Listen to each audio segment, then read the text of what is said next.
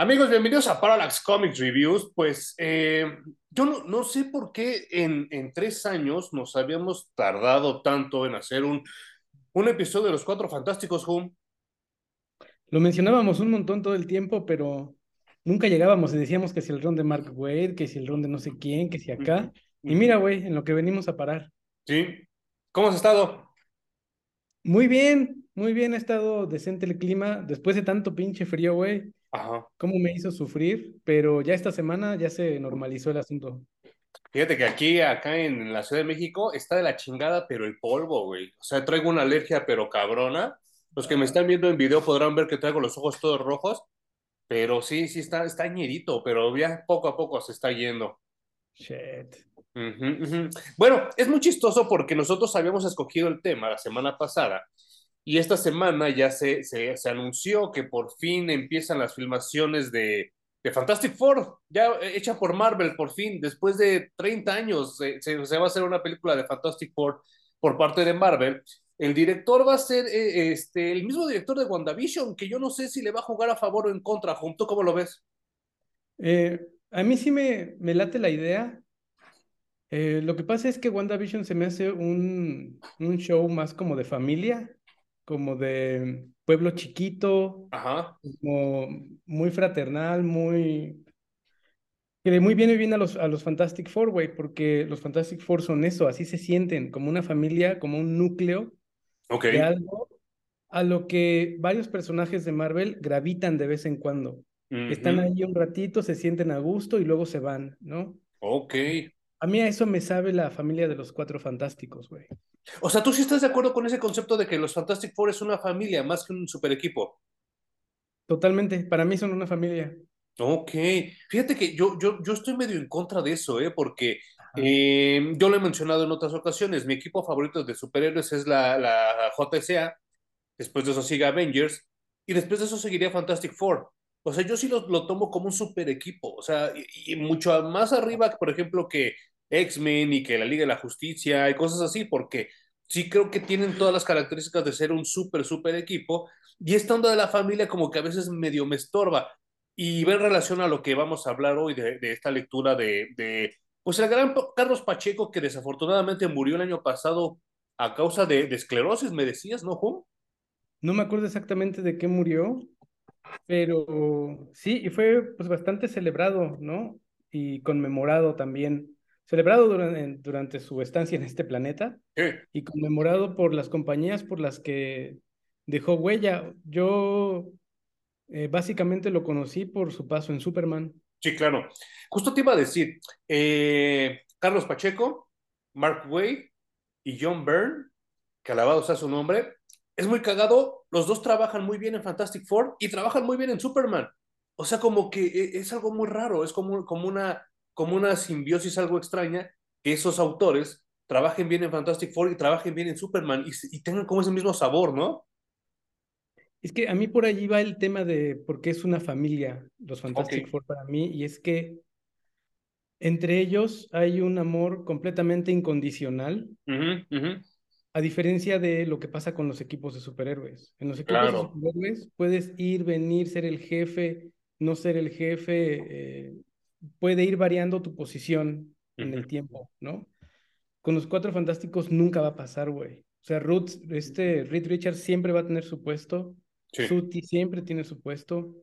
No importa cuántas veces se vayan, formen parte de otros equipos, regresen.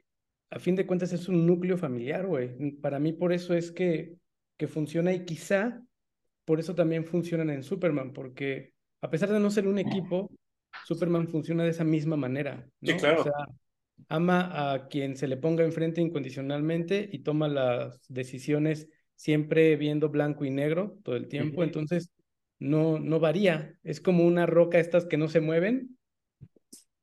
Así y, es el personaje, güey. Y, y, lo mejor de todo es que, que nunca hay un, un algo permanente, ¿sabes? O sea, yo me acuerdo mucho que en ese cómic de Sergio Aragón les destruye Marvel. había un panel donde, en, más bien había una página donde en cada panel renunciaba alguien de los Cuatro Fantásticos, ¿no? Decía, ya no puedo ser parte de los Cuatro Fantásticos. Y pasaba la página y era otro miembro el que renunciaba y así. Era, era como muy chistoso todo eso, ¿no? pero como dices tú, sí se mantiene como ese core, como ese núcleo. Y, y eh, eh, no sé, yo disfruto mucho, mucho leer Fantastic Four. Yo creo que de, de después de Avengers, eh, son los cómics de Marvel que más tengo. O sea, tengo, tengo un putero de cómics de los Cuatro Fantásticos. Escogimos este de Carlos Pacheco precisamente por lo que comentábamos que de, su lamentable muerte. Eh, yo sabía que era muy buen dibujante. Es más, te puedo decir que es también de mis favoritos. O sea, sí, sí puedo decir que ese güey dibuja en HD. Bueno, dibujaba en HD. Pero yo no sabía que también escribía. ¿Qué tal? Eh, a mí me gusta porque es un artista constante y uh -huh. me parece como de la vieja escuela, como formado, formado en la vieja escuela. Sí, sí, sí. A pesar. De, de, que sus trazos de pronto se sienten medio modernos, ¿no? Pero no es un artista de estos espectaculares con, con eh, mucha profundidad o con demasiada perspectiva o poses así súper locas, ¿no? Un hiperdetalle, muy, ¿no? Es muy, muy puntual en, en lo que hace. Incluso lo ves en su distribución de viñetas. La gran mayoría son cuadraditas sí. y tiene cuatro o seis del mismo tamaño. O sea, es muy, no sé cómo decirlo, pero muy, muy estructurado puede ser. Muy académico, ¿no? Ajá, esa es la palabra.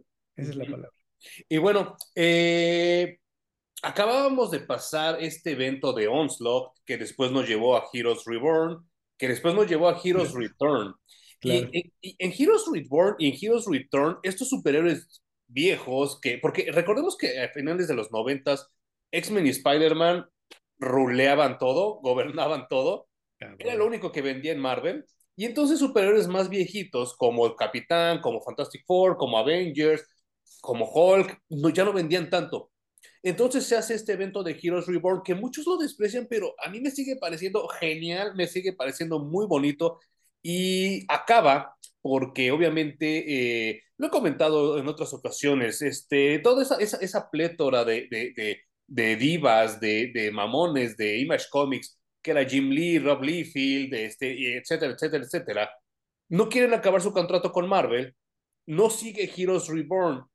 Y entonces Marvel tiene que meter como lo, que en el fútbol americano se conoce como el audible, como la, la jugada este, inesperada, así de último momento, y hace algo que se llama Heroes Return, que regresan a estos superhéroes viejos a la continuidad regular de Marvel, les va súper bien a todos, menos a Fantastic Four. Por alguna extraña razón, esos primeros números de Heroes Return no cuajan. Eh, no se sienten nuevos, no se sienten chidos, no se sienten modernos, y poco a poco empiezan a ajustar, empiezan a hacer ajustes. Eh, en la segunda iteración tienen a Salvador La Roca y a Jeff Loeb, y tampoco pega tan chido. O sea, eh, algo muy raro estaba pasando con Fantastic Four hasta que llega Carlos Pacheco. Y Carlos Pacheco dice, pues vamos a resetear todo y vamos a volver a empezar. Y creo que lo logra perfectamente, ¿no, Jun?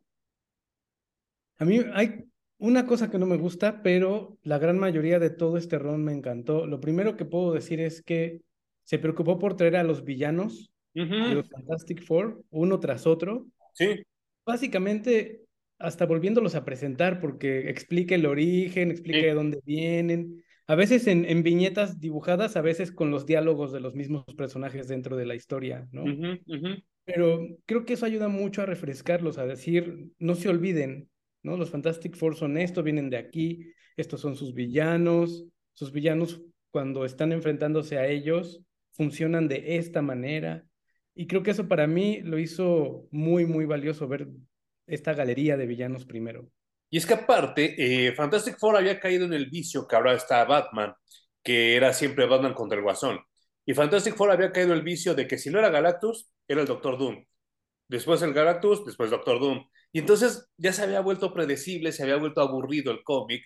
Y creo que Carlos Pacheco, como bien dices, reintroduce villanos que sí todos conocíamos, que todos habíamos visto en algún otro lugar por ahí, pero se nos había olvidado que eran villanos de los Fantastic Four. Y entonces a mí eso me parece genial.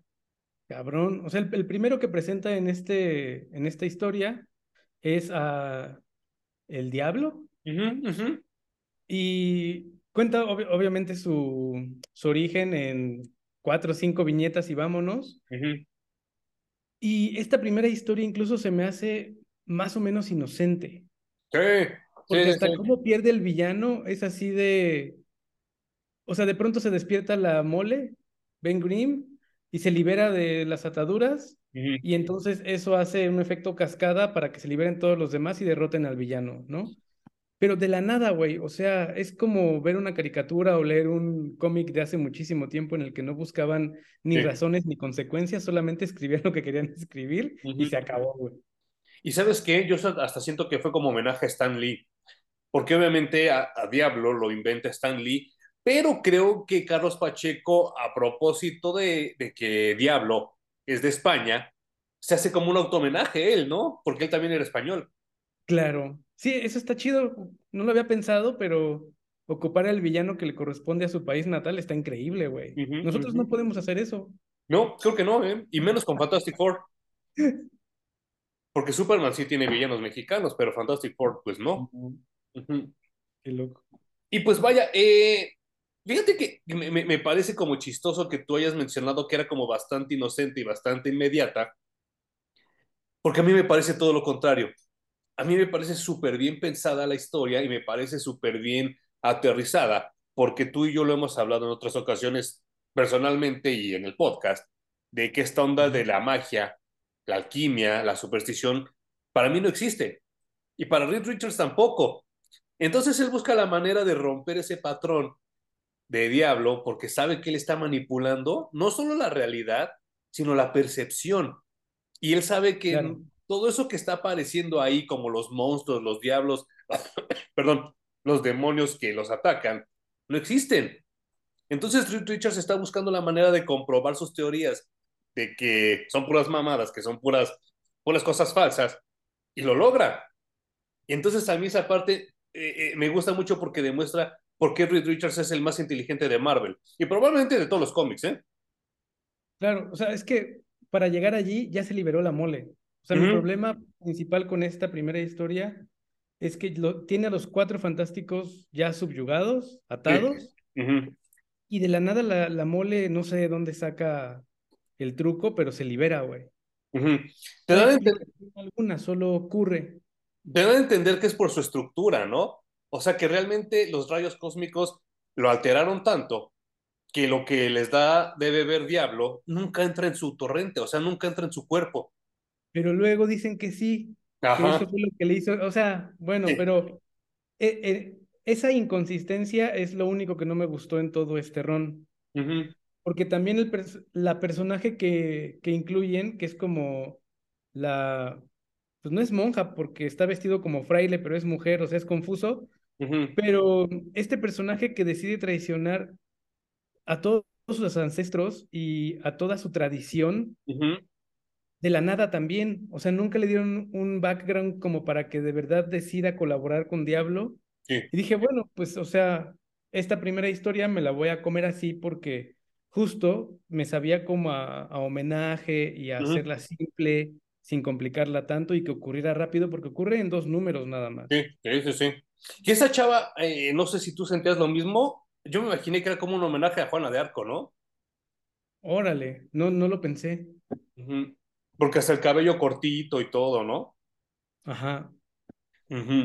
Eh, pues no, no sé, o sea, eh, hasta siento que todavía a nivel de lápiz, poco a poco Carlos Pacheco empezaba a soltar la mano, porque estos dos primeros números sí están chidos, o sea, sí dibuja muy bien, pero conforme va avanzando el cómic, cada vez dibuja mejor. Sí, y es muy consistente, güey. No, no vi un panel que dijera, ah, aquí ya le agarraron las prisas, o una página que yo dijera, ah, obviamente hay en este ron, uno, hay dos dibujantes que también le entran al quite Sí, en algunos números, pero yo creo que también es eso, en, en aras de no bajemos la calidad, no lo porque gastes, yo sí. también estoy escribiendo el cómic, hay que decir también que lo coescribe con, con otro, Rafael Marín, ¿no? Ajá, exacto, gracias, Rafael Marín. Mm. Y luego, además de coescribirlo con Rafael Marín, los diálogos se los escribe Jeff Loeb. Que también, Está él- muy loco, güey. que también había había- estado en Superman. yo nunca me había detenido a, a leer tan, de- a- tan detalladamente esto de los créditos y nunca me había encontrado que había tres personas que escribieran el, el número. Está bien loco eso. Claro, y, y, y, y, y no se nota, o sea, no se nota amontonado, ¿sabes? No es así como que de, oh, no manches, se ve como que, como la, la expresión en inglés de too many chefs, así de demasiados chefs, Claro. y entonces el platillo sabe feo. No, aquí no se No, no se siente. nota. Incluso los cambios de dibujante también como que hicieron muy buena selección porque se siente muy poco. Yo tuve que pasar, hay uno, un número en donde dibuja Stuart Immonen, que yo lo, lo ubico porque dibujó este evento en DC Comics que se llama The Final Night Ok, claro, sí es cierto. y dibujó durante mucho tiempo Superman, entonces lo ubico muy bien. Pero pasé como cuatro o cinco páginas hasta que dije, a chinga, este güey, ¿quién es? Se parece un chingo el, el estilo. Sí. Porque yo, según yo, seguía siendo Carlos Pacheco, ¿no? Me tuve que regresar y dije, ah, pues con razón me brincó. Pero seleccionaron muy bien a los artistas eh, que llegaban a hacer el paro con los lápices, porque se nota poco. Fíjate que, que Stuart Timonem, no sé, salvo tu mejor opinión, siento que ese güey no dibujaba chido en Final Night, no dibujaba chido en Superman, pero poco a poco se fue puliendo bien cabrón.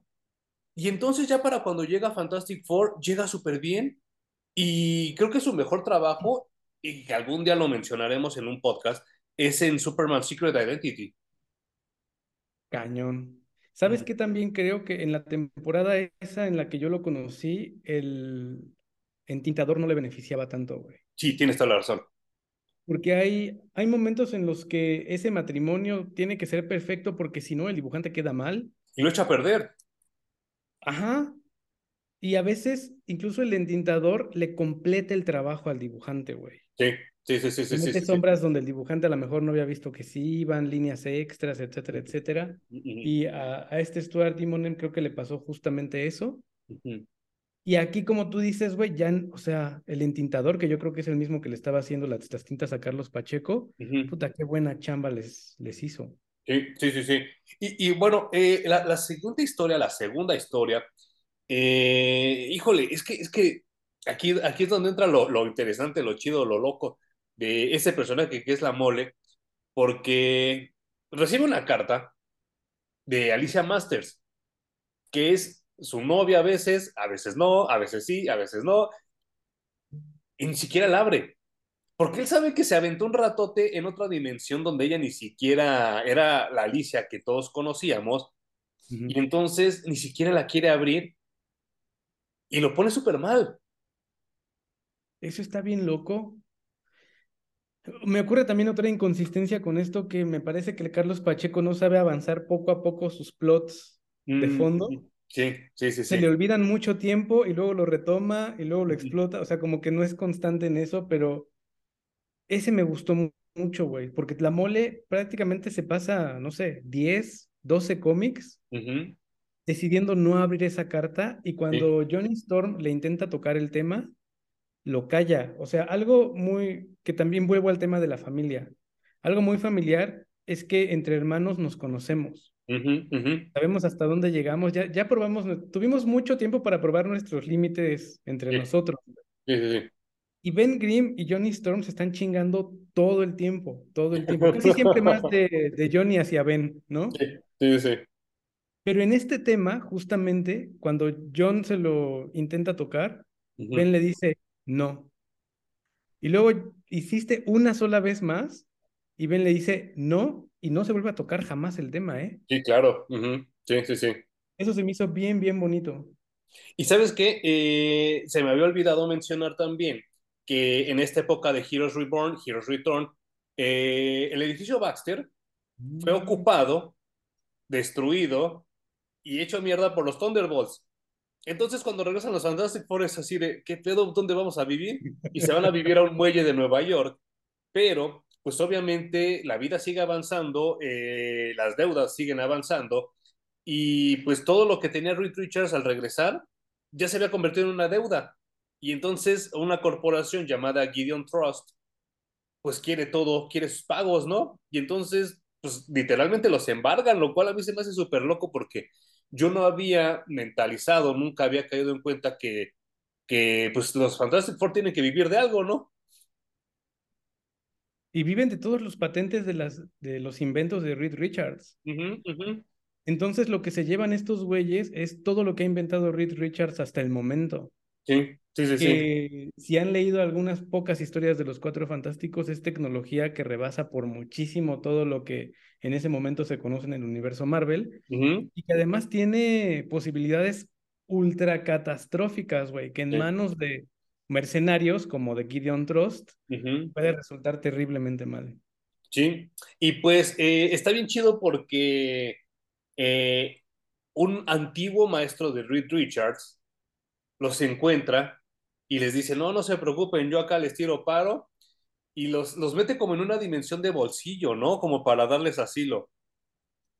Sí, porque casi que la tecnología que va a reinar durante todo este esta historia es la que permite el acceso a, a la zona fantasma de Marvel, que ¿cómo se, cómo se llama aquí? La zona Megatrixón. negativa. Y con esa tecnología es con la que se la van a pasar por completo. De Gideon Trust, básicamente lo que quiere es esa tecnología para poder meterse allí, porque allí hay tesoros de todo lo que se puedan imaginar. O sea, es una, una realidad que se gobierna por cosas que aquí desconocemos. Entonces Ujú. hay criaturas, materiales que aquí no vamos a encontrar. Sí. Y estos güeyes pues quieren eso obviamente por, pues básicamente por poderío militar, ¿no? Claro, claro, claro. Muy, muy apegado a la realidad, ¿no? O sea, sí, sí, sí está muy cabrón ese desmadre porque, pues sí, a fin de cuentas debe de haber por ahí inventores muy, muy inteligentes, muy avanzados, que pues obviamente los gobiernos deben de estar tras ellos todo el tiempo para ver qué, pues, qué les roban, ¿no? Qué se chingan de su inteligencia. Totalmente, porque eso al fin de cuentas se traduce en poder, en yo soy más cabrón que tú. Y fíjate que a mí lo curioso es que esta familia es tan distinta con sus integrantes, güey, que mientras se tocan esos temas, Tony Storm está haciendo una película, bueno, está firmando para hacer una película, güey, Sí, ¿no? Y sí, sí, sí. eso tan frívolo también se mezcla dentro de estas historias y aprovecha a Carlos Pacheco para meter al Super Scroll, así nada más da- para hacer un cameo casual, güey. Sí, no manches. Pero, pero esta onda del Super Scroll, híjole, yo creo que, que también es uno de los villanos más desaprovechados de Marvel, ¿no? Y, y parece que Carlos lo entiende bien porque básicamente llega, le parte la madre a todos y nada más dice, bájenle dos rayitas, porque acuérdense quién soy yo. Y Sí, se sí, va. sí, sí. Sí, sí, sí, no, no, no manches. O sea, y a mí me da mucho gusto porque eh, creo que el Super Scroll también John Byrne, cuando él, él- él más bien no lo, no lo maneja tanto en Fantastic Four, pero cuando lo mete en Namor, qué, qué, qué chingón se veía cuando lo dibujaba, ¿eh? Y Carlos Pacheco también lo dibuja muy chido.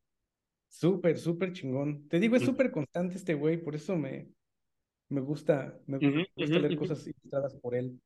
Y, Y, vaya, eh, te preguntaba en el episodio anterior de, de- del podcast y lo hice a propósito porque quería que te llevaras así como, no sé si fue sorpresa, pero no sé si, si también te impactó, te disfrutaste o algo así.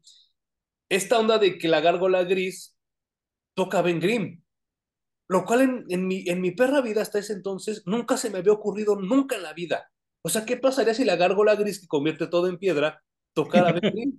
Ay, qué mamada, güey. Lo primero que se me ocurre es que Ben Grimm no puede ser piedra eh, por dentro. Entonces, eh, pues básicamente lo único que le convertiría en piedra es toda la parte orgánica que tiene por dentro Claro, claro. Pero, pues yo creo que a mi niño interior es a lo que más le habla esa pregunta. ¿Qué pasa si alguien que convierte todo en piedra toca a alguien de piedra, güey? Sí, sí, sí, sí, Y sí. eso, es- eso está muy bonito preguntárselo. Y yo creo que como adulto también escribirlo y solucionarlo de alguna manera un poquito más real o sí, más sí, sí, sí. Ujú. pensada, de, Aterrizada. ha de haber estado bien chido. Sí, sí, sí. Y vaya, eh, pasa eso. La gárgola gris toca a Ben Grimm y pues después de un tiempo ya eh, en la zona negativa donde Reed lo empieza a estudiar, pues te dan a entender que entre el toque de la gárgola gris y lo que le dio a beber Diablo, pues la mole se cura. Y ya puede hacerse humano y la mole cuando se le pegue la gana, güey. También creo que esto debieron de haberlo explorado mucho más porque Nunca, nunca me explicaron qué sintió Reed Richards cuando uno de sus mayores problemas terminó resuelto por el azar. Por alguien no por más. él, no por la ciencia ni nada por el estilo. Y exploraron muy poco lo que le hace a Ben tener este poder. Sí, no manches. Sí, sí, sí.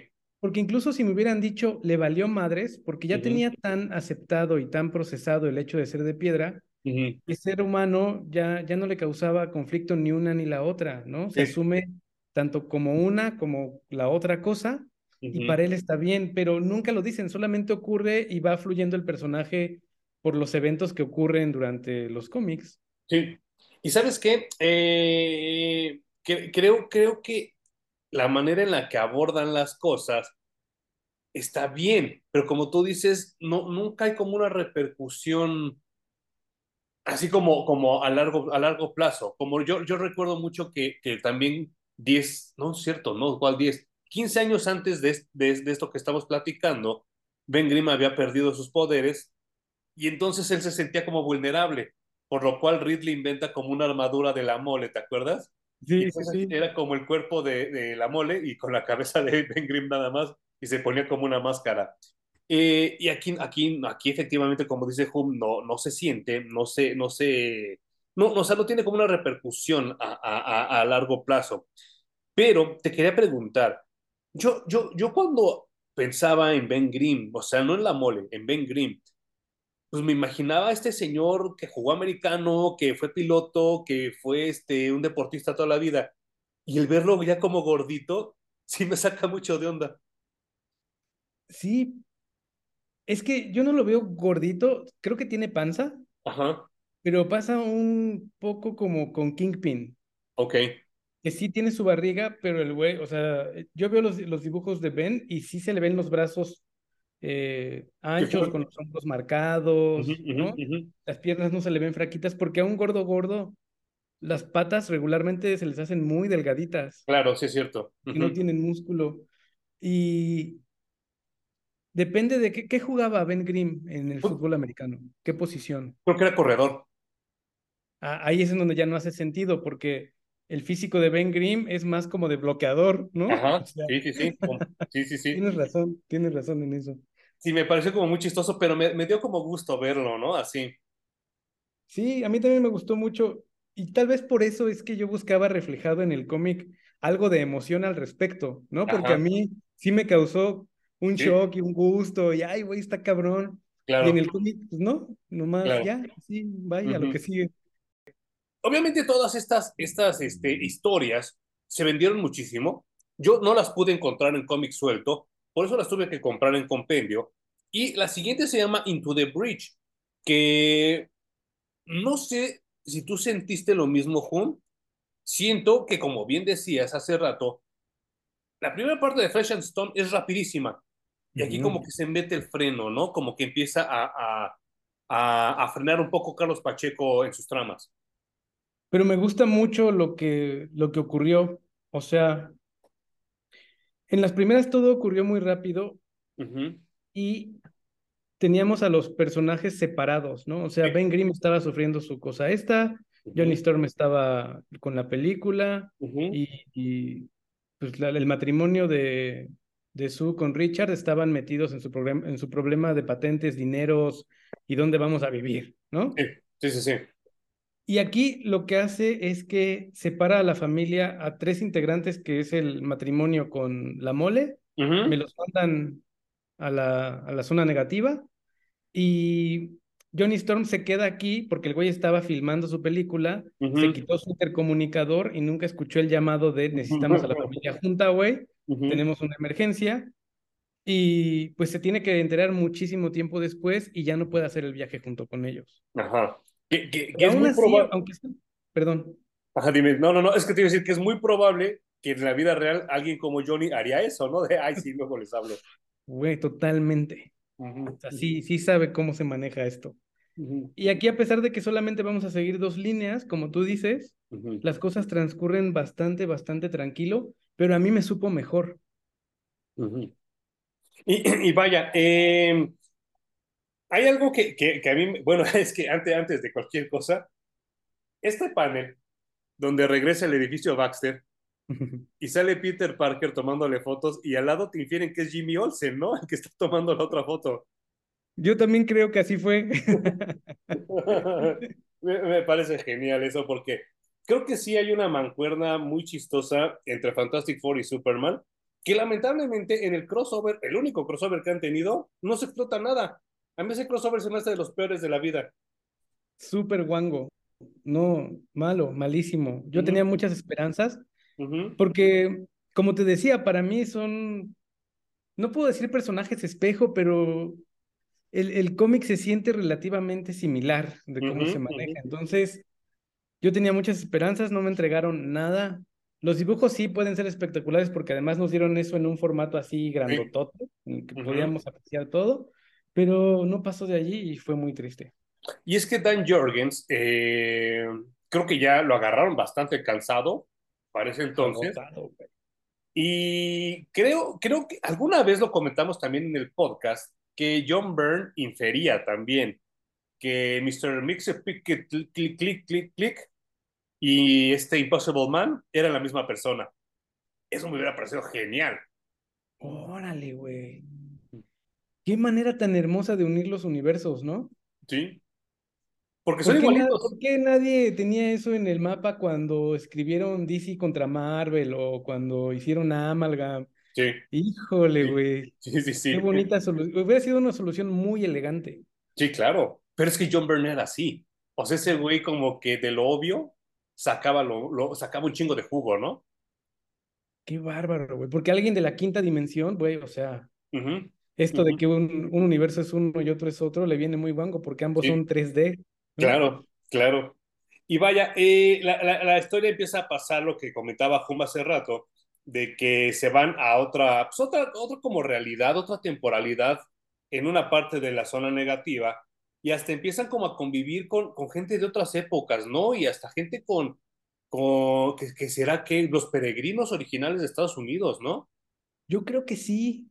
Y eso está interesante porque convierte a, la, a esta zona como en el Triángulo de las Bermudas. Mm -hmm. Sí, sí, sí. ¿no? Que eh, a veces se debilita la barrera que divide nuestra realidad eh, con esta, uh -huh. de, la, de, la de la fantasma negativa.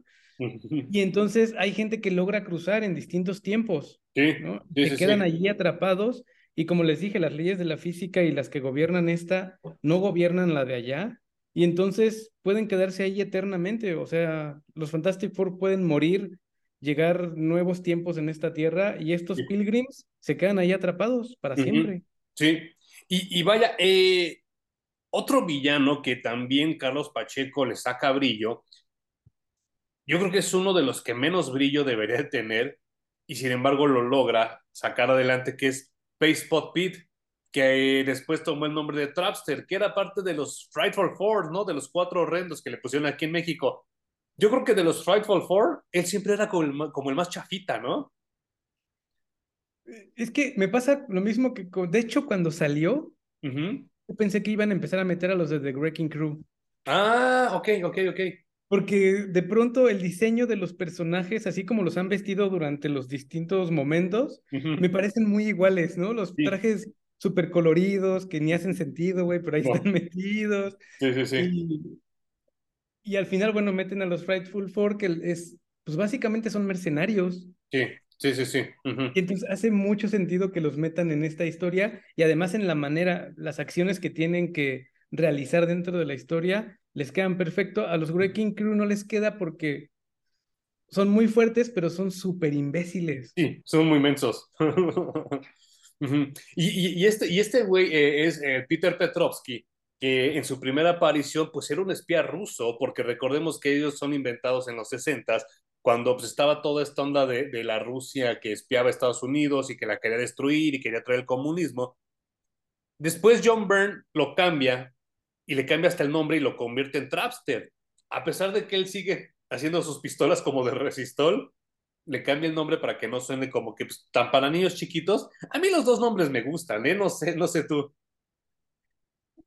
Pues de hecho, hay, hay una parte en la que él dice que ya se quería deshacer Ajá, de, del nombre, ¿no? Uh -huh, uh -huh. Pero que cuando lo escucha en boca de Reed Richards, uh -huh. hace que suene como un nombre respetable y, o sea. Sí, sí, sí, sí. Y, y, bueno, algo, algo, algo muy común, es, bueno, más bien se volvió lo, lugar común después de los noventas, es que este, había un equipo de relevo, de reemplazo, en caso de que los Fantastic Four no estuvieran en nuestro plano, bueno, en, en, nuestra realidad, ¿no? En nuestra dimensión. Y entonces, en la, zona positiva. Ajá, en la zona positiva. Y entonces Johnny le habla a los reemplazos y llega Ant-Man, que irónicamente es el Ant-Man que va a salir ahora en pocos días en, en el cine por tercera vez, que es Scott Lang. Llega She-Hulk, que ya también había sido parte de los Fantastic Four, y llega Namorita, que es la, la prima de Namor. Eh, no sé, ¿tú qué piensas de, las, de, los, de los reemplazos de los Fantastic Four? Algunos bien, otros mal. She-Hulk siempre ha sido mi favorita. Sí, claro. Sí, sí, Toda sí, la vida, güey. eh, quizás también porque es la única mujer que no ha caído por los encantos de Johnny Storm. Sí. Porque luego terminan, cualquier personaje femenino que pisa los cuatro fantásticos la terminan enredando con la antorcha humana, güey. Y luego Ajá. digo, no, no está tan chido. Eh, A pesar de que él sí lo intentó, ¿eh? sí, claro. Bueno, Sí. es que ese güey le tira lo que se mueva, ¿no? Sí, sí, sí, sí. Y hay unos que los han llevado al extremo ridículo, como Wolverine, como Ghost Rider, como. ¿no? O sea, Mr. Fixit. Mr. Fixit, no mames, ese está muy ridículo, pero bueno. Mi favorito siempre ha sido She-Hulk, los demás efectivamente los considero como de relleno. A, She-Hulk sí la veo con un traje de los Cuatro Fantásticos y la considero el quinto, ¿no? O sea, Sí. pasa como, como D'Artagnan. Y si pudiéramos decir que el, que el D'Artagnan de los Cuatro Fantásticos para mí es She-Hulk, ¿para Claro. ti cuál sería? Híjole, sí, yo creo que también me iría con She-Hulk, pero eh, creo que también otros reemplazos que me han, me han gustado, casi siempre son mujeres los reemplazos. Crystal me gustaba cuando ella estaba ahí, Medusa y este, ay, se me está yendo la, la- el nombre de esta chava. Sharon Ventura, que era la mujer mole, Miss Marvel. Ah, claro, de esa ni me acordaba, güey. Ujú, ujú. Y, y ella, ella se me hace así como, bueno, ella- ellas tres se me hacen como un excelente reemplazo. Algo que te iba a preguntar, y esto ya es porque yo soy un super freak de los cómics de la Segunda Guerra Mundial. Yo no sé por qué a nadie se le ha ocurrido, no sé por qué nadie lo ha propuesto ni lo ha puesto en papel. Cuando Johnny Storm ha dejado de estar en los Fantastic Four, ¿por qué nunca le han hablado a la Antorcha Humana original? No sé qué pedo allí. O sea, obviamente tú has sido el que me ha instruido mucho más en personajes de antaño. Ruquitos. O sea, gracias a ti me emocioné mucho cuando vi la primera película del Capitán América. Uy, Cuando en sí. la feria aparece la antorcha humana. O sea, si, si no fuéramos amigos, yo ni, no me hubiera dado cuenta jamás de ese detalle. No me. Pero, pues tienes razón. O sea, la antorcha humana, tal vez muchos no lo sepan, pero Johnny Storm no es la primera antorcha humana en la historia No. de Marvel. En realidad es la tercera. Y es porque nadie, nadie menciona a las antorchas humanas anteriores. O sea, imagínense que había una antorcha humana que tenía su Robin Sí. y era una antorchita humana también y los dos Sí. luchaban contra el crimen, güey. Es una locura. ¿Y por qué no existen en Marvel? A mí, yo nunca me lo he explicado y creo que nunca le he preguntado a Google para investigar ese tema. Y a mí me, me, emocionaría mucho, ¿eh? Porque sí, sí estaría chido como que verlo un tiempo ese güey, ¿no? Porque a fin de cuentas él tiene más experiencia que los Fantastic Four. Podrías ver tres antorchas humanas en una misma historia, güey. Sí, sí, sí, sí. Que sí sucedió en una serie que se llamaba nada más The Torch, pero eh, tampoco como que no lo supieron explotar muy bien. Ya después hablaremos de esa. Eh, y, y vaya, eh, otro villano que esta, aquí sí se me atora un poco los datos, ¿eh? Este no sé si lo inventa Stan Lee o lo inventa John Byrne, pero Anilus creo que también es de esos villanos que no se aprovechan como se deberían, ¿no? No, y fíjate que a mí me quedó a deber un poco también en este sentido la historia. Yo Sí. A este villano lo tenía catalogado como superpoderoso, Ujú, Sí, y más si lo estás enfrentando en la zona negativa. sí, sí, sí, sí, sí, claro. Allí él sabe, él es Dios y maestro de cómo funcionan las cosas en ese lugar, entonces te puede meter una chinga espantosa Y aquí lo vencen relativamente fácil. Ni siquiera necesitan superhéroes para vencerlo. Ajá, ajá, ajá, ajá. Y eso me hizo mucho ruido. Y luego lo matan. Dije, ¿qué? Sí, sí, sí, sí. ¿Qué está pasando en esta historia? Obviamente hay un salvoconducto al final, en el que Anilus casi que se muere y vuelve a nacer, ¿no? pero, pero me quedó a deber el villano en esta historia. A mí también, ¿eh? Y, y hasta, hasta, nivel como que de desmadre, de destrucción y todo, creo que es como muy, muy poquito y no está como nada, nada bien explotado. Pero algo que me dio mucha risa son los que ahora les, les llaman easter eggs. ¿Cómo sale aquí Herbie, el robot? Salen un chingo de Herbie y como dice Johnny Storm, no mames, de todos los inventos de Reed Richards, creo que este es el que nunca debe haber nacido. ¿Tú qué opinabas de Herbie? ¿Te, gustaba esa caricatura de los ochentas? Bueno, me gusta, me gusta mucho como mascota, funciona muy bien, güey, me encanta. Obviamente en historias serias en los cómics tendrían que reinventárselo y reescribirlo, pero al menos en la caricatura, como estábamos acostumbrados también a esas caricaturas inocentes de los 70s, 80s, funcionaba perfecto, güey, a mí me gustaba mucho. Sí, sí, sí, sí, sí, sí, sí. Y vaya, eh, otro, otro como que subtrama que se empieza como, como a tejer, como que se empieza como a, a, a llevar a cabo, es que como por enésima vez llegan Amor a hacer desmadre a Nueva York. Es el recurso más utilizado, ¿no? Habría, alguien tenía que contar las veces en que Namor ataca a Nueva York porque está enloquecido, por lo que sea, porque lo picó una medusa, porque le falta agua, lo que sea, se le bajó el azúcar, ¿no? No le falta su Coca-Cola. Sí, sí, sí, sí. Sí, porque a fin de cuentas, mientras esto ocurre en la zona negativa, Johnny Storm está en la zona positiva juntando a los Fantastic Four, pero también sirve como comic relief porque llega She-Hulk y se entera de que Johnny Storm le ha llamado a todo el mundo, güey. A ver quién contesta, a ver quién levanta el teléfono y llega el llamado, ¿no? Entonces, Emanuel y yo ya dijimos que ese es para nosotros nuestro Fantastic Five. Sí. Pero para Johnny Storm no. Le llama a un chingo de gente antes de She-Hulk y She-Hulk se está quejando todo el tiempo al respecto. Porque eh, también el que fue un miembro de reemplazo por un tiempo muy breve fue Luke Cage. Y entonces estamos hablando que hace 20 años Luke Cage nadie lo pelaba. Ahorita ya es famoso y hasta lo hicieron Avenger y no sé qué tanto. Pero hace 20 años nadie lo pelaba y, y, le dice She-Hulk, ¿neta? ¿Le hablaste a Luke Cage? Antes que a mí, güey. Sí, sí, sí, sí, sí.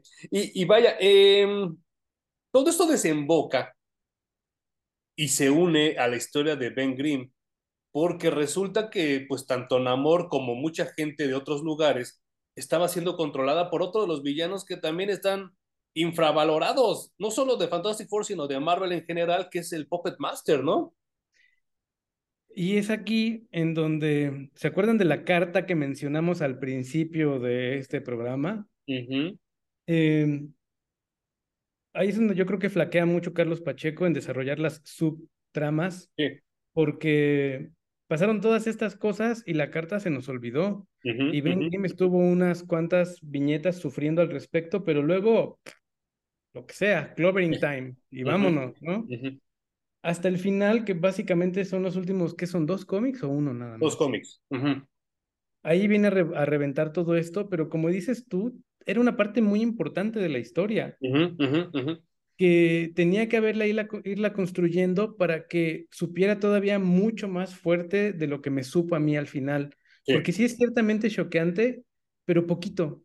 Y creo que mejor construida me hubiera volado la cabeza. Sí, claro, claro.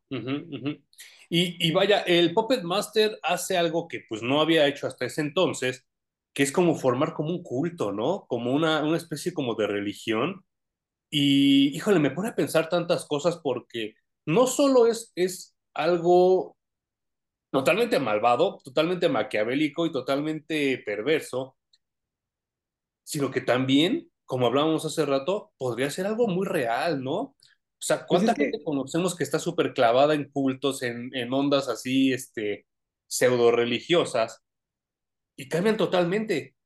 Entonces ya no, se, ya no son las personas que tú conociste cuando eras más chavo o, o niño o whatever, Y entonces tú por más que les dices, güey, no mames, es que estás actuando raro. No, no, no, estoy bien, estoy bien. Aquí te dan la explicación de que pues Puppet Master tiene esta habilidad de controlar la mente de las personas. En la vida real, pues llámese culto, llámese eh, padre, pastor, eh, whatever. Hay alguien que siempre está moviendo los hilos. Pero esta analogía a mí se me hizo muy fuerte porque es algo muy real. Y además, eh, cuando ocurre esto, obviamente tú te creas una burbuja dentro de esta realidad para que dentro de tu burbuja exista otra que funciona para ti. Entonces, cuando llega alguien a amenazar esa burbuja, te pones bien loco, güey, ¿no? no, me destruyan esta burbuja porque al destruir esa burbuja me destruyen la realidad entera. Quizá yo mismo deje de existir. Sí, no manches. Entonces, está súper complicado y el siguiente giro que le dan es que está sancionado por el gobierno. Porque ahí es en donde están metiendo a todos los, bueno, están metiendo este programa de los testigos protegidos. Sí. Entonces es una manera muy sencilla de manejarlo, ¿no? Ya nadie amenaza a los testigos protegidos porque están controlados a través de, del control del Puppet Master. Bueno, aquí, aquí, aquí es donde tengo que meter comentario audible porque recordemos que, que Hum lee mucho en inglés y entonces a veces la traducción de las palabras que él dice suenan pochas. Cuando dijo sancionado, es que sanction en inglés significa autorizado. Exacto. Entonces no está sancionado, porque está sancionado en español, sobre todo en el, en el, español latinoamericano, sancionado quiere decir como, como castigado, pero sanction en inglés es como autorizado. Totalmente. Suena como cuando decía, ya te firmaste. Ya te firmaste. y, y, híjole, creo que hasta Paradise X o Universe X, no me acuerdo, Puppet Master nunca había tenido tanta importancia como aquí, ¿no? Es que es eso, güey, tanta importancia y no, porque de la, manera en la que está escrita la historia me la restaron muchísimo. Sí, sí, sí, sí, sí. Y entonces, incluso cuando dice, estoy protegido, estoy protegido, refiriéndose al gobierno, es así como, eh, parece un niñito haciendo berrinche, ¿sabes? Sí, sí, sí. y es un personaje mucho más inteligente que eso. No sé si les agarraron las prisas y les dijeron, ya nada más tienes dos números, güey, así que pícale y cuenta lo que tienes que contar. Probablemente También, Ben Grimm decide en este momento darle solución a su problema de la carta. Y entonces su problema no era abrir la carta, su problema era enfrentar a Alicia. Sí, no manches. Y abrir la carta para él significaba enfrentarla, o al menos sabe que eso era el principio de lo que seguía que tenía que ocurrir. Sí, no manches. Entonces, esta parte se me hace que tenía que haber sido súper emotiva y está plana. Sí, no manches. Para empezar, ¿sabes qué? Digo, yo no sé si me acostumbré mucho a los cómics de los, de los 80s y 90s, a mí se me hace muy raro ver a Alicia Masters con el cabello largo. Claro. Y entonces así como verla así, se me dije, ah, chingas, ¿es ella? ¿O será un clon? ¿O será...? No, no, no lo entendía yo en ese momento. La primera vez que lo leí, obviamente, ¿no? Eh, pero, híjole, en cierta parte, porque me reflejo en mis relaciones sentimentales, me, me, identifico con esta onda tóxica que tiene la mole con Alicia, ¿no? O sea, como que siempre deja las, las, la, la vela prendida, siempre deja el círculo sin cerrar. O sea, ninguno de los dos concluye nada, ¿eh? Porque ninguno de los dos tiene el valor de decir, regresamos, pero tampoco ninguno de los dos tiene el valor de decir, no, ya, tan, tan, aquí se termina. A mí en este ocurren dos cosas muy bonitas en, en este cómic y la primera es la que tú mencionas, ¿no? Eh, se atreven a darle solución. Y a darle solución con mucho amor, güey. Sí, no manches. Ya sin ningún otro sentimiento que se meta en la plática más que el amor. Y desde allí deciden que esa relación ya no existe. Que se siguen amando y respetando como personas. Pero, es decir, el amor no se acaba, lo que se acaba es la relación. Claro. Uy, qué buena analogía. Y esa parte a mí me encantó. Obviamente yo todo esto lo tengo que, yo le estoy colgando mucho de mí a los paneles para que funcionen, porque esto no lo vas a leer en el cómic, No, no, no, está entre líneas. Se me hizo muy bonita esa parte. Eh, Y bueno, si quieres, coméntala y ahorita les comento mi segunda cosa que me No, no, no, dime, dime, dime, dime, dime. Em, quizás, quizás no bonita, pero sí profunda, es, se cuestiona Alicia si ha estado siendo manipulada por su padre en todas sus decisiones, por estar viviendo en ese pueblo o no. Y creo que debieron de haber explorado mucha más, mucho más esa parte de... Eh, filosóficamente nosotros mismos nos hemos preguntado, ¿no? ¿Qué tanto decidimos nosotros desde el individuo, desde el interior? ¿O qué tanto estamos condicionados por todo lo que está afuera y por los mercadólogos y por mi mamá y por mi papá y por mi amigo y por, ¿no? Y, creo que esa, esa, ese cuestionamiento en este cómic cabía muy fuerte y nada más lo tocaron en dos paneles y se acabó. Sí, sí, sí, sí, sí, sí, sí. Sí, no, no, no sé, eh, y es que sabes que creo que, creo que a, a, a Marvel ya le, le empezaba a, a, apurar, le empezaba a preocupar que iba a vender los derechos de Fantastic Four a Fox. Y entonces siento que todo este último rush de Carlos Pacheco es de los mejores que yo he, leído, pero también estoy seguro que Marvel quería ofrecerle a Fox una, unos Fantastic Four como más tradicionalistas, no tan filosóficos, no tan, tan bien pensados, porque es muy poco tiempo después de esto, cuando Mark Waid toma las riendas y vuelve a desbaratar todo. O sea, otra vez Ben Grimm no se puede transformar en la mole y viceversa. Este, algo, algo, algo, y perdón, se me había olvidado mencionarlo, es más, o sea, tan tanto me sumergí en la historia que se me había olvidado mencionarlo ahorita. Algo que de verdad disfruto como no tienen idea, es que en estos dos compendios, que estamos hablando alrededor de 10 números, en ningún momento están en los pinches niños. Yo justo me lo había estado guardando al final. Qué bueno que salió hasta ahora porque les quería compartir justo eso. En todo esto que les hemos platicado, nunca mencionamos ni Franklin ni mencionamos Valeria.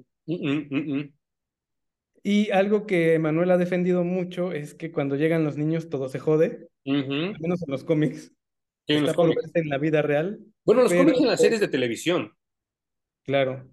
Y es que, si lo entiendo bien, desde tu punto de vista, es que estos personajes llegan a un nivel icónico tan grande que meterlos en este trip de que llevan una vida normal, de que naces, te reproduces y mueres, no les funciona. Y estoy poco a poco llegando, creo que a la misma conclusión que tú, que tú has llegado. Eh, quiero ver todavía cómo se desarrolla este personaje de Jonathan Kent para tener un poco más de información, pero al menos hasta el momento se ha demostrado que los niños están estorbando todo el tiempo. Y, y, vaya, es que John Kent es como la excepción a la regla, ¿eh? Pero vaya, ya hablaremos de él en el siguiente episodio porque eh, les tenemos también preparado un especial de Injustice. Pero eh, John Kent creo que sí es la excepción a la regla, pero de ahí en fuera, todo lo demás se siente forzado, se siente como que, es que, es que vuelvan lo mismo, o sea, esta onda de ver a Reed Richards resolver cuestiones así como realidades alternas, como de, destronar la magia, como, como este tipo de cuestiones, o sea, ver, a Su realmente usando sus poderes de manera em, puntual, porque tampoco está muy exagerado, porque también hay escritores que, no mames, ¿cómo le andan chupando eh, el, ego a Sue Storm? Cuando tampoco se lo merece tanto. Y aquí creo que todo está muy puntual. Yo prefiero mil veces ver eso, porque si hay cómics donde yo he visto a Sue y a Reed Richards preocupándose en qué escuela van a meter a Franklin, qué le van a comprar de Navidad.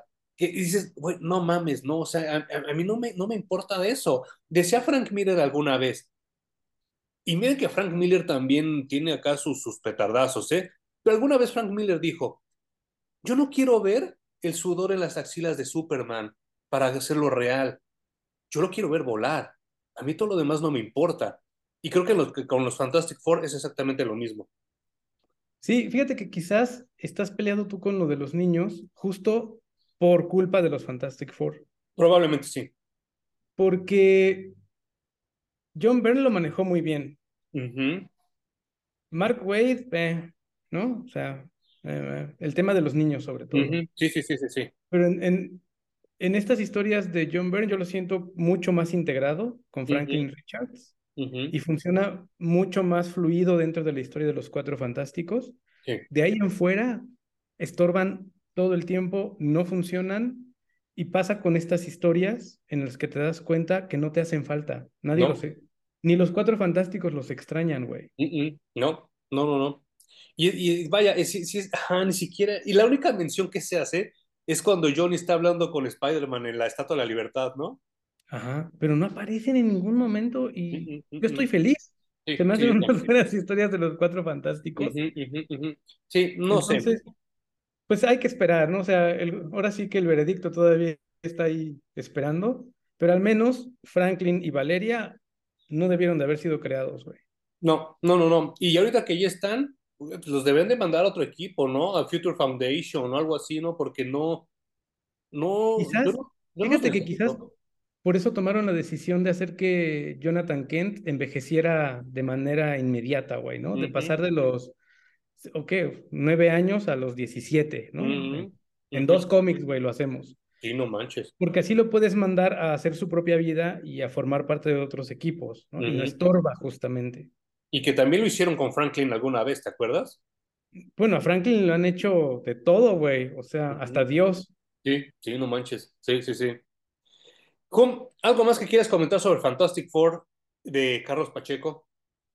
Eso te iba a decir. De Fantastic Four hay mucho que comentar, pero en, específico de este ron, creo que sí valía la pena lo que hizo Carlos Pacheco, como regresar al, a, los fundamentos de la, de la familia, ¿no? De los cuatro fantásticos. Sí. Eh, de tal manera que se olvidó de los niños, o sea, se fue tan atrás que ya no hay niños. Sí, sí, sí. Y creo que eso es lo que ayuda a que lo disfrutemos tanto, güey. Qué bonito ron. Y también sin el Doctor Doom, ¿no? Ah, pues sí, o sea, tú, tú lo mencionaste al principio, ¿no? Rescató y buscó negar esta cosa de que siempre el primer villano al que tienes que ir es al Doctor Doom. Ajá, ajá, ajá, ajá. Sí, yo también. muy eh, recomendable, güey. Es un rol muy recomendable. Sobre todo para los que a lo mejor no han leído nada de Cuatro Fantásticos y les gustaría empezar a leer.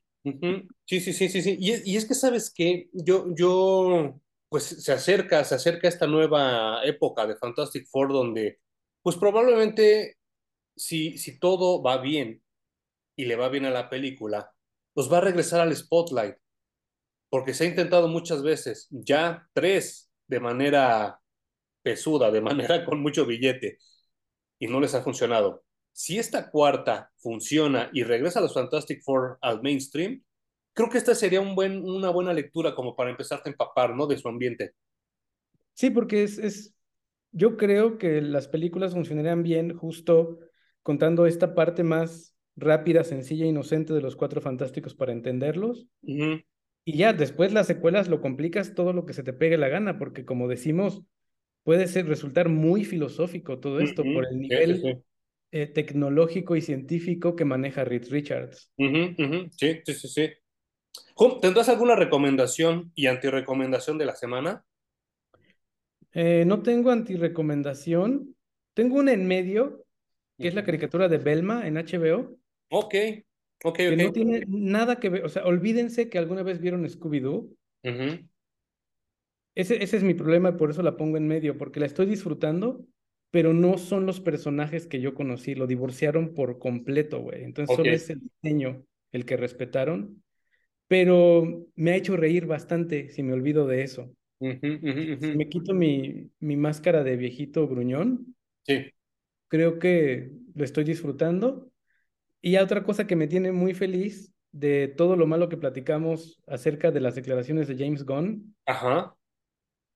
La gente está yendo a comprar y a vaciar las tiendas del compendio que reseñamos alguna vez de Supergirl Woman of Tomorrow.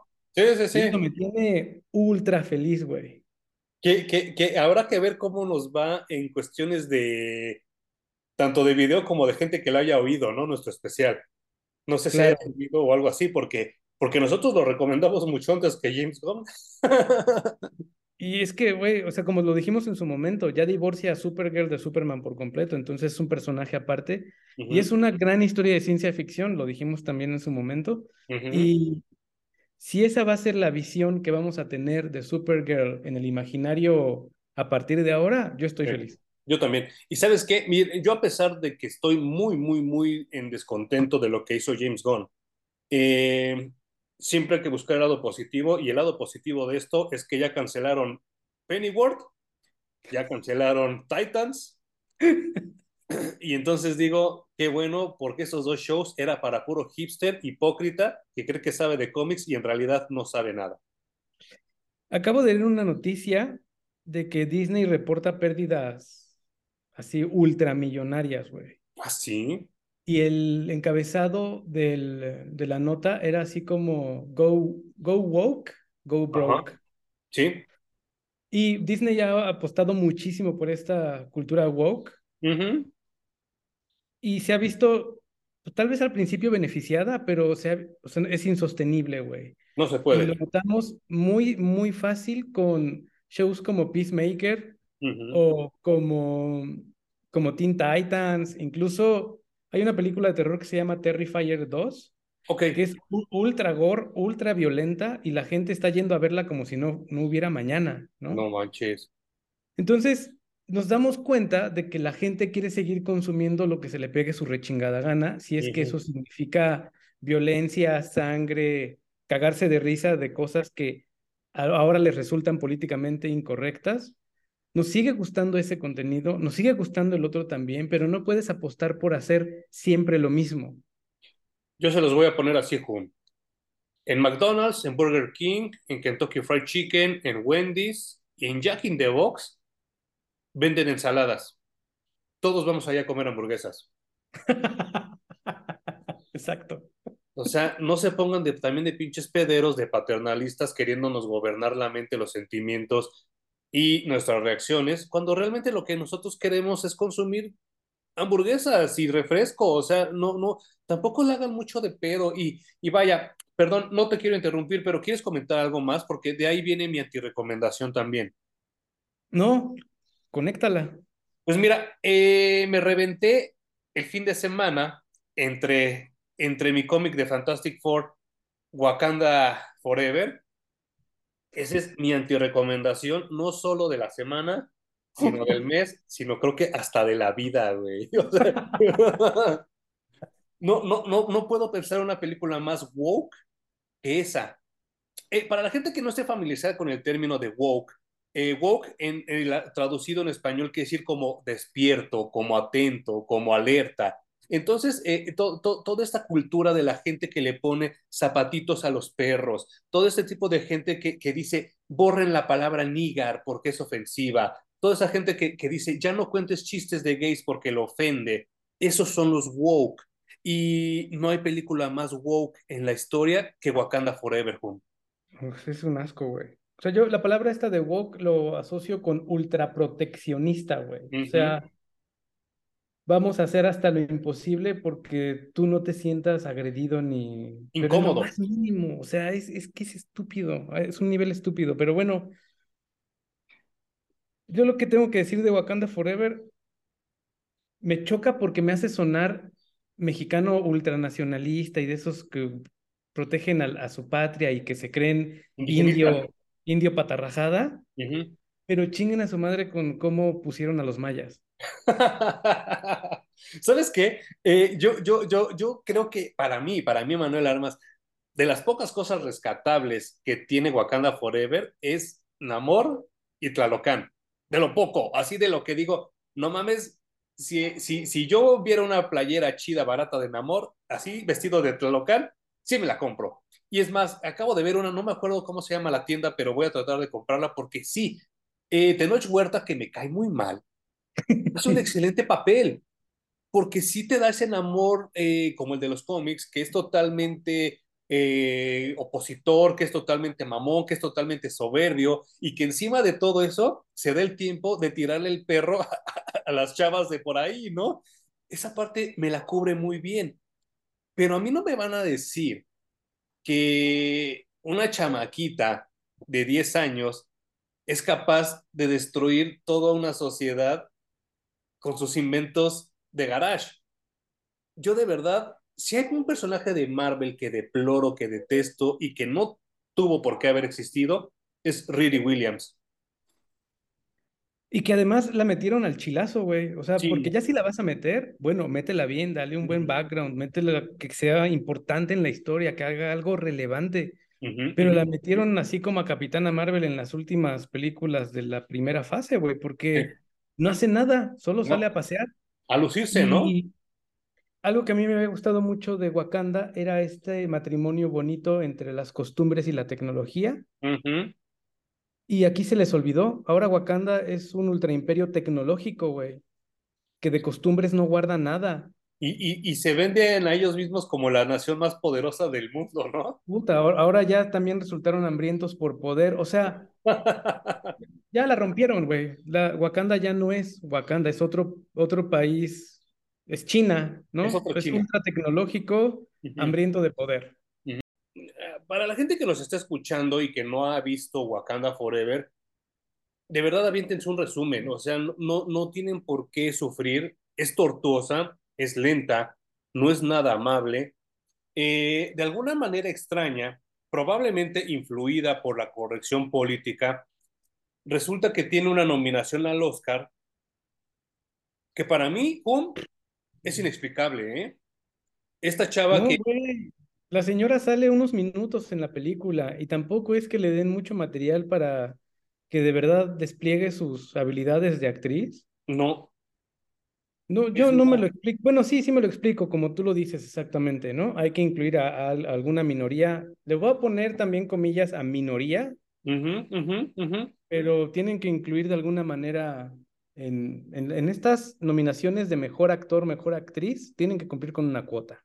Yo también totalmente estoy de acuerdo con ello. Y e, esta, esta señora se llama Angela Bassett. Angela Bassett, ajá. Que lo único que hace durante toda la película es quejarse, gritar y llorar. Y luego se muere. Y luego se muere. Eso, eso para mí no alcanza para una nominación al Oscar a Mejor Actriz, ¿eh? Eh, y se me hace muy grosero que lo hayan hecho porque yo creo que en su mente esta señora se ha de ser este Kate Winslet, se ha de ser Meryl Streep, ¿no? Pero lo único que hace es gritar, es alzar la voz, mismo que hacen todos los actores negros en esa película, todos. Sí, o sea, se han acostumbrado en general, creo que los negros a alzar mucho la voz. Eh, pues también en parte por cómo han sido subyugados durante muchos años, ¿no? Pero como tú dices, ya va siendo momento de darle la vuelta a muchas cosas, que lo único que hacen es seguir haciendo daño, ¿no? Y esta, bueno, esta mujer está peleando por la nominación de, no, peleando por el Oscar como mejor actriz, pero, o sea, tiene a Viola Davis y a Kate Blanchett y a Michelle Yeoh en Everything Everywhere All at Once, que, güey, no les hace ni sombra. No, no, no, no, no, no. Hasta creo que va a ser Jamie Lee Curtis, ¿no? La que le va a dar bajón como actriz eh, secundaria. Ajá, como actriz secundaria está Jamie Lee Curtis. y que también, güey, Jamie Lee Curtis, o sea, tiene una carrera que no les contamos. Sí, sí, Ni siquiera sería necesario, ¿no? No. Eh, algo que, que de verdad ya está muy gastado, y yo entiendo que también el target de muchas de estas películas son los niños chiquitos, pero creo que, que también algo que ya se está gastando mucho son los chistes. Y creo que también aquí hay demasiados chistes y muy malos. Chistes y, e inconsistencias, güey. Está plagada de esas cosas la, la película.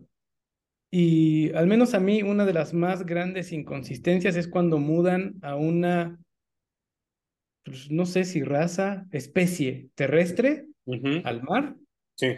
Y ni siquiera le ajustan cosas. O sea, casi que, casi que es llevar, te haces acuático y te llevas tus tenis Nike no solo eso, los sigues produciendo para venderlos a la gente que vive debajo del agua, güey. O sea, ya alcanzan niveles de plano que nadie revisó nada. Ya, ya, ya, ya rayan en lo inverosímil, pero muy cabrón, ¿no? Eh, sí. Y si eso te pareció ridículo, Home, ¿qué te parece cuando la otra, esta, esta, esta eh, digo, no con esto quiero decir que todas las negras sean feas, porque hay negras muy guapas y muy sexys, pero esta negra horrible que se llama Dani, Dani Guira, que es el papel de Okoye, que es una mujer muy fea, muy fea de verdad. La escena donde ella amenaza, porque literalmente amenaza con, con, con sus palabras a una computadora y la computadora le tiene miedo, se me hace totalmente ridículo, güey. O sea, Pues no sí, causa... también, ¿no? A mí no se me hace fea, a mí se me hace que yo sí le daba. ¿En serio? tiene un trasero muy bonito. Y es, bueno, pero es, es solo súper atlética y se me hace que yo creo que hasta hace sus propios stunts. O sea, sí, me parece, me parece interesante esa mujer. ¿Cómo crees? Eh, pero vaya, sí, como dices, tiene cosas ridículas como esa, y esa es la de menos. También los atlanteanos, eh, no, porque no son atlanteanos, los mayas acuáticos Tlalocanes. eh, son invulnerables cuando conviene, güey, porque de pronto los matas de un estornudo. Ujú, ujú, ujú. Y vaya, es que, bueno, nada más para, para cerrar esto, creo que yo le superdaba más a Lupita Nyong'o, ¿eh? En vez de a esa. Claro, bueno, sí, también. Ah, quizá, quizá ahí se meten ya preferencias estéticas tuyas y mías, Sí. ¿no? Pero yo a las dos no tendría problema. A la que sí, pero yo creo que ni drogado es a Leticia Wright, ¿eh? ¿Quién es Leticia Wright? ¿Shuri? Shuri, la hermana. Ah, no, no, no, no, para nada. Eh, nunca he sido fa- fan de las ultra flacas. Es lo que te iba a decir. A, a- a- mí es que quiero llegar a otra inconsistencia de la película que me pareció lo más lamentable de todo, de todo, de todo, de todo. Eh, Namor en el cómic se ha puesto sus cates con Hulk, con la mole, con Thor, y siempre se van igual, igual, ¿eh? O sea, no es así de que, ay, le pusieron la madriza o él puso la madriza, o sea, se van de igual, igual.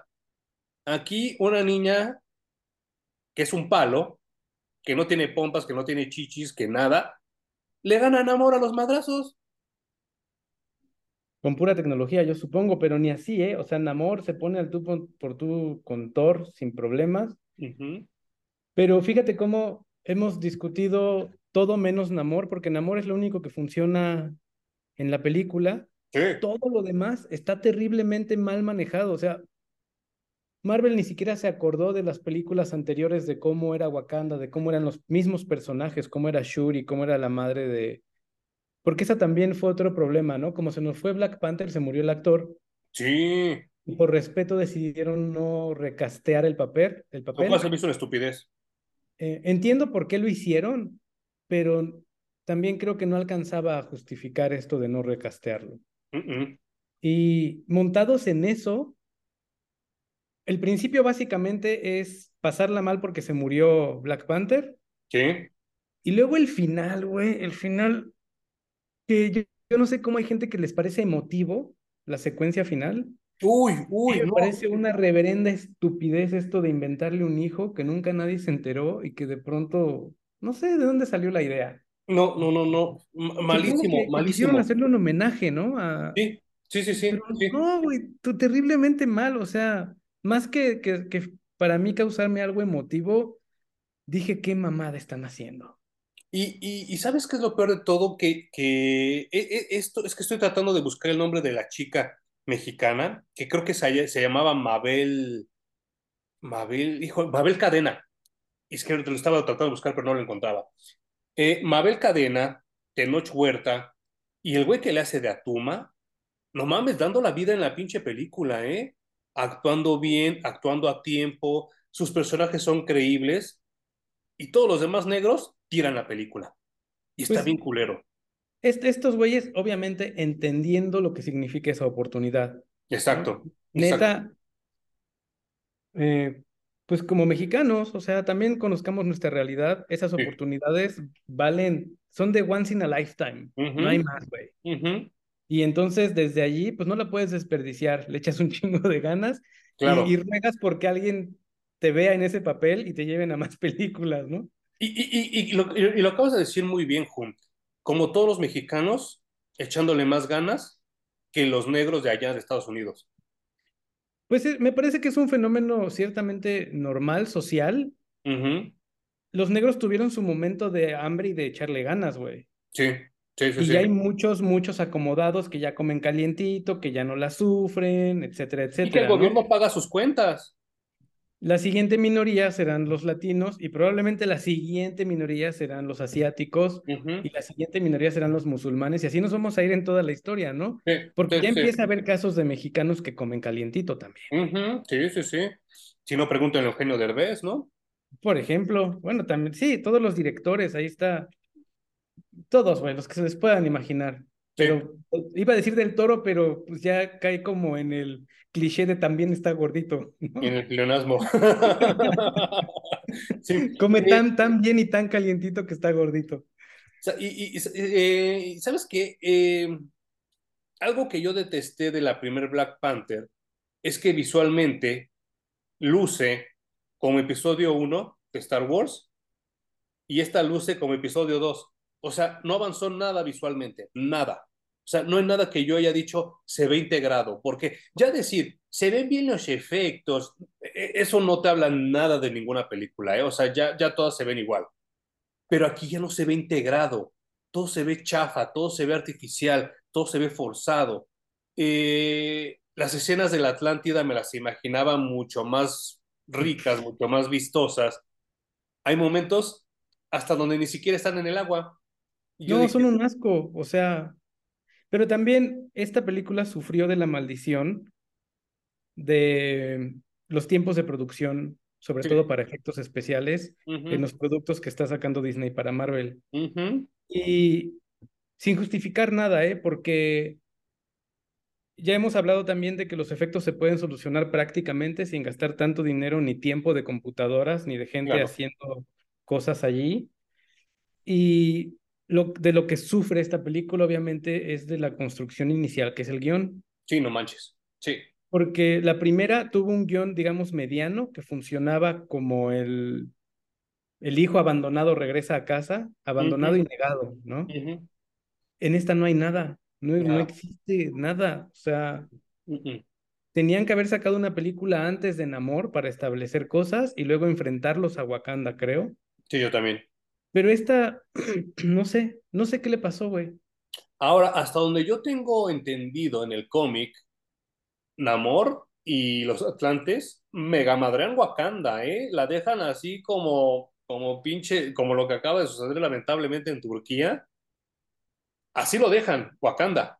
Aquí en el cómic nada más avienta una bombita en un edificio. ¿Sí? Y al final lo que queman a Namor y Namor dice, bueno, ya me, quemas- ya me quemaste, hagamos las paces. Sí, sí, sí, sí. Y regresan los dos a gritar, Wakanda forever. Ajá. Y todo, sí, sí, sí, Wakanda Forever, Peace and Love. No, no, güey, o sea, está muy mal estructurada esa película. Y entonces regresamos a la noticia que acaba de dar Hum de que Disney ya ha perdido mucho, mucho, mucho dinero. Entre Eternals y esta, yo creo que perdió mucho dinero. Y Thor, Ah, claro, Thor. Sí, sí, sí. no mames, yo creo que les, les metió muchísimo dinero y no está sacando nada. Y pues ahí están todos sus productos también, ¿no? Ujú. Entras a la plataforma y sin... Disney se ha convertido en algo de que si no es Marvel o Star Wars, ya Disney no existe, güey. Los productos que saca son muy pocos, muy escasos. Muy Y pobres. básicamente vive de las licencias de todas sus películas anteriores, ujú. Entonces creo que les debería de estar preocupando y contratar nuevo, no sé si, si contratar nuevo o con los que ya tienen, pero dar- darles más libertad, güey, de contar historias que realmente nos lleguen como seres humanos, porque yo no sé tú y yo no sé la gente que nos está escuchando, pero la vida se trata de ir aguantando madrazos y sorteando madrazos todo el tiempo. Sí, claro. Y entre más pronto te cuenten de qué se trata la vida, más equipado estás para enfrentarla. Ujú, A mí los madrazos más fuertes que me han llegado es porque alguien me sobreprotegió en su momento y entonces Uh, me llegó de golpe, güey, ¿no? Sí. Y hay cosas que sigo con las que sigo lidiando, incluso gracias a eso.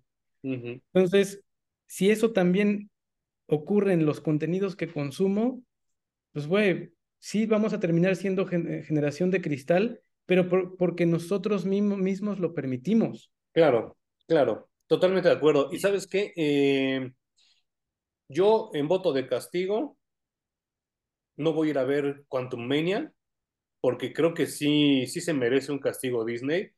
y estoy muy seguro de que Quantum Mania de Ant-Man va a ser una basura también. Ay, no manches, ojalá que no. Pero bueno, sí se merece un castigo. Yo, pues no sé, o sea, al fin de cuentas el castigo lo está recibiendo en que estar sufriendo pérdidas esperando recibir dinero. Entonces, qué bueno, qué bueno que más gente como tú decida ya no consumirlo.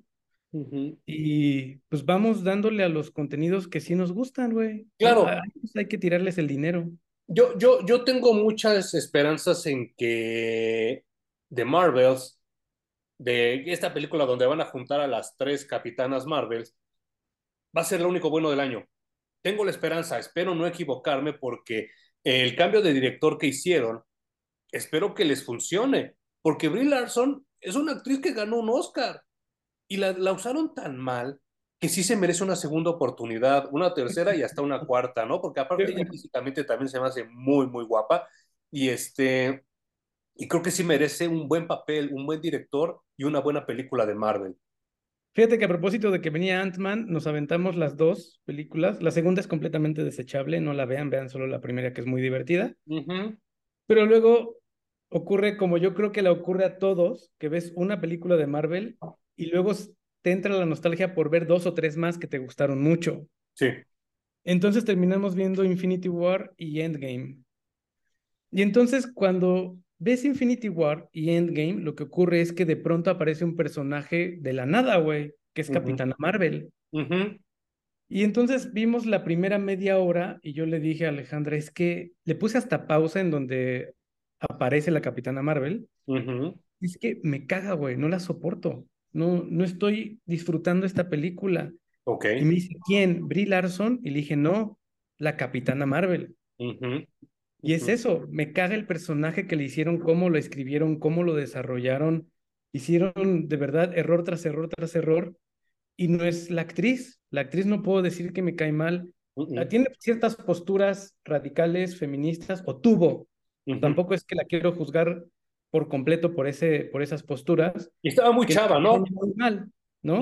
Pero eh, quiero ser capaz de divorciar a la actriz de la persona, ¿no? Entonces, sí, es, tuvo ahí unas actitudes ultra feministas que no me gustaron, pero como actriz creo que sí le deberían de dar una segunda oportunidad en su personaje de Capitana Marvel y que lo escriban bien, güey, que no se sienta como este personaje metido que cumple una cuota de, de feminismo y que esté escrito al chilazo.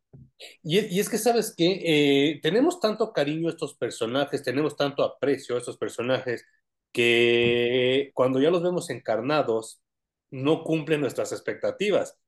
Porque te quiero preguntar ahorita, ¿qué se te hace peor? ¿Estas actitudes feministoides que tuvo Brie Larson o Gal Gadot cantando Imagine en un video de Zoom? No, bueno, es que ahí, ahí lo que le falló a Gal Gadot es read the room, lady. O sea, no era el momento. Si lo hubiera hecho en otro momento, quizás hubiera funcionado, güey, pero en el momento en el que lo estaba haciendo estaba terrible la cosa, güey. Lo que menos necesitaba la gente era ver a actores cantando una canción optimista, ¿no? No, no, no. Y, ¿Sabes qué? Es que eso es lo peor de todo, Jum. Que todos entendemos mal Imagine. Todos creemos que es una canción optimista, pero no es así. Es la canción más comunista de la historia, güey. O sea, esa canción te está diciendo, acepta la vida como es, cabrón, porque estás metido aquí y lo único que te queda es imaginar cosas bonitas. Es súper, ultra, mega comunista como era John Lennon. Pues no sé, no sé si comunista, güey. O sea, tendríamos que desmenuzarla y no es el tema de este, este programa, pero efectivamente eh, a Imagine le pasa lo que a muchas canciones del estilo, incluso muchas de los Beatles y de John Lennon en específico, la gente las malentiende, ¿no? Y se tiene que sentar a escucharlas y pensarlas para volver a entenderlas. Y aún así puede caber que cada quien tenga su, su acepción de la, de la pinche canción, pero a Gal Gadot le faltó eso, leer el cuarto, güey. No era el momento de hacerlo. Y, pero fíjate que el personaje de Wonder Woman es completamente distinto a cómo han manejado al personaje de... De la capitana.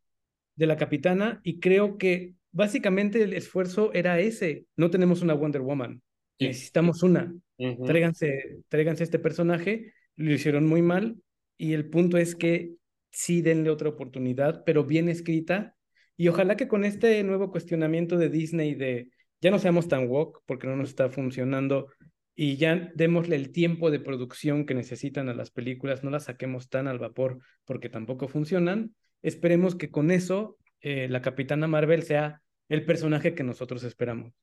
Claro, y, es que ya lo comentamos en el video de, de, la muerte del Capitán Marvel. Para mí, mi Capitana Marvel fue Mónica Rambeau, que es la negrita, lo cual creo que me va a dar mucho gusto verla por fin en la pantalla grande, junto a Brie Larson, que es una gran actriz, pero también yo creo que mucho, mucho, mucho va a depender en el look que traigan y cómo las dirijan, ¿eh? Porque si me van a dar una Mónica Rambeau como las negras de Wakanda Forever, que todo el tiempo está enojada, no la quiero ver. Si me van a dar una Brie Larson, una Capitana Marvel que interpreta a Carol Danvers con su cara de palo como la tuvo en Endgame, no la quiero ver tampoco, güey. O sea, sí, sí creo que como dices tú, hay que aprender de los errores y hay que aprender a, a, aterrizar a los personajes, ¿no? Es que, fíjate, que le, les pasa lo que, ahorita es que dijiste negrita, justamente estaba pensando en estas correcciones políticas, que hay unas que sí me hacen sentido y esta es una de ellas, ¿no?